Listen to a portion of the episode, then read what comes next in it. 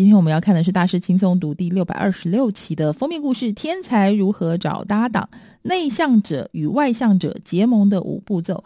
内向者和外向者常常因为个性迥异而难以相处，但是事实上，两者互补的结果更能够发挥强大的威力。了解这个道理的人，不会让意见不合拆散他们，而是更努力维系彼此的关系，因为他们知道这项功课的报酬远远超过所有投资。所以呢，内向外向其实不是问题，同个方向就能够合力。个性内向的人呢，在工作职场上总是被鼓励要主动一点，要会推销自己一点，也就是向外向者来看齐。作者呢，却认为这些内向者只要不再竭力表现像个外向者，而且发挥天性中最大的优势——安静的力量，他们能够带来的改变跟影响，并不亚于其他外向的工作伙伴，可能更多。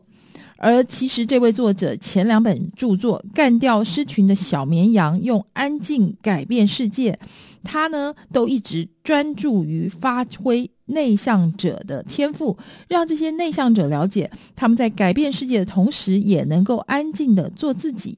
他也从不断获得邀约进行培训以及演讲中看出来，许多企业开始认真看待内向的特质是组织多元化的重要元素，而且也看见更多人想要进一步探索内向者跟外向者的合作之道。所以，个性迥异如何互补呢？内向者觉得外向者常常想都不想就说出口，说的天花乱坠，自我中心，不善倾听。外向者呢，觉得内向者反应温吞，过分小心谨慎，常常让组织潜在的构想跟创意窒碍难行。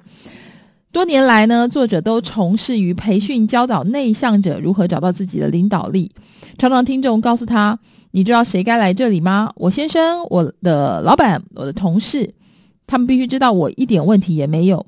我们是很有能力的。”的确，个性迥异的伙伴，无论在事业或者婚姻生活上，最令人难堪的就是原本的人格特质被视为缺点。而一个讽刺的事实是，许多伴侣其实是因为个性迥异才互相吸引的。我们也知道，婚姻并不是典礼完成后就是幸福美满的结局。一开始的吸引力跟蜜月期的浓情蜜意会逐渐淡去。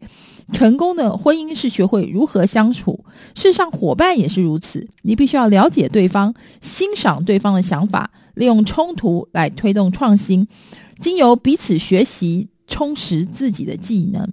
分则俱伤，合则两利。许多成功案例显示，当你巧妙融合两者的强项，你不只得到相加的结果，而是相乘的效果。作者认为，要成功创造这样的伙伴关系，一个简单的关键在于停止强调彼此的差异，而是找对方，让双方朝向同一个目标来前进。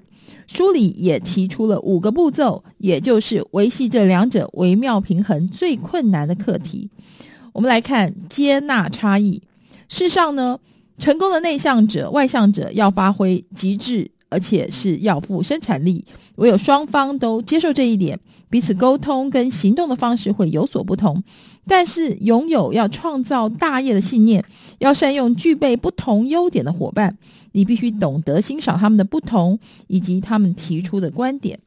接下来呢，我们要看如何对抗跟挑战。与其尝试避免冲突，你更应该利用你们观念上的差异去挑战彼此传统思维跟假设。反对的声音通常会让你思考更清楚，让你打造更有说服力的论点。所以要尽你所能，跟做事方法与你迥异的人一起工作。事实上，挑起内外向者的对抗之所以重要，有两个基本理由：一，这些多对抗通常对你的组织有益。你最终会得到汇成的构想，这是双方世界的精华。二，最后得到结合内向者跟外向者精华观点而成的更完善的解决方案。对于内外向者伙伴关系来说，冲突跟意见不合都是正常、自然而且必要的。这些意见不合开启了你正追求的卓越成果的道路。所以呢，你必须要一，注意能量的差异。外向者会从冲突中获得能量。而内向者会感到能量不断的流失，你必须在讨论过程中安排一些休息。二、管理期望，让你的伙伴明确知道你需要他们什么样的贡献。三、在对的时间问对的问题，这样你才能够更明智的管理对抗的过程。四，如果你们陷入僵局，可以考虑引进第三方，也就是能够缓和局面、帮你们解围的人。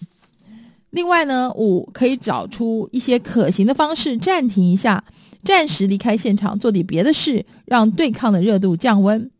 最后一点是离开办公室，一边散步一边聊天，随意谈谈一些构想。外向者会珍惜这种机会，可以想到什么就说什么，而不用过于认真看待每个构想。内向者也比较容易轻松以对。接下来看看设定你们的角色。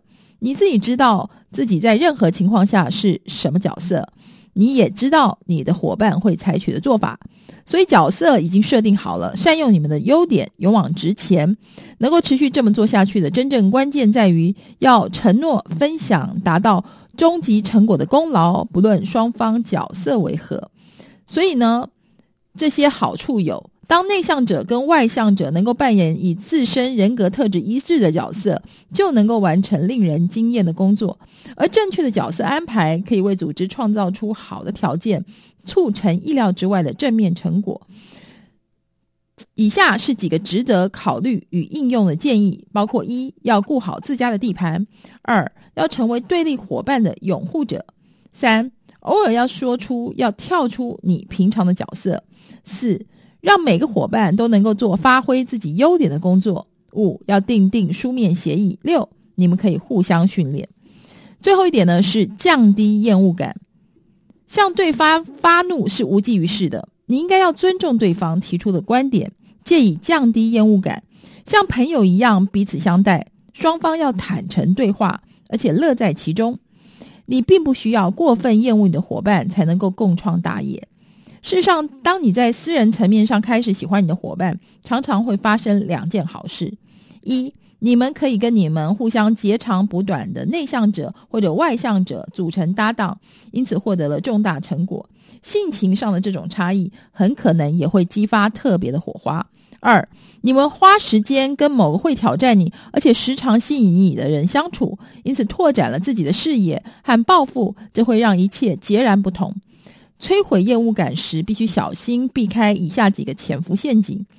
比如说，在对话中，外向者有时候会缓和语气，以迎合内向者的喜好，但是做过头了，然后他们就会完全停止沟通，因此就错失一些可能的好处。如果你们勉强建立友谊，而不是让它自然发生，这段关系最终也会彻底毁灭。你们或许赢得短期的战役，但是付出的代价是输掉长期的战争。最后呢，是共创一切。如果你同意，你自行其事所能做到的，绝对比你们共同创造的还要差。那就赶快善用你们个别的优点，强烈对立的两方协力共事所产生的综效，可以创造你们所追求的世界级成果。从你们的差异之中得利。当你和某人组队，而他具有你没有的优点，你们就能够组成无懈可击的双人搭档。这可能会发生一搭一。大于二的情况，当你拥有一个能够补足你弱点的伙伴，会有两大优势：一，当外向者跟内向者同步作业，他们就能够专注于自己最厉害的地方，让伙伴填补自己的缺口；二，你们让客户自己选择要接触哪个人格特质，运用内外向者的差异来为你们的伙伴关系赢得更多生意的关键是：一，迎合客户的喜好；二，公开你和伙伴的优点。三，永远不要停止收集对顾客有用跟没用的资讯。四，持续发掘更好的伙伴合作方式。五，把伙伴当作咨询委员来用，征询对于你的新构想的意见。一加一，这样就可以大于二了。以上就是今天的每周一书，谢谢你的收听，我们下周同一时间空中再会喽。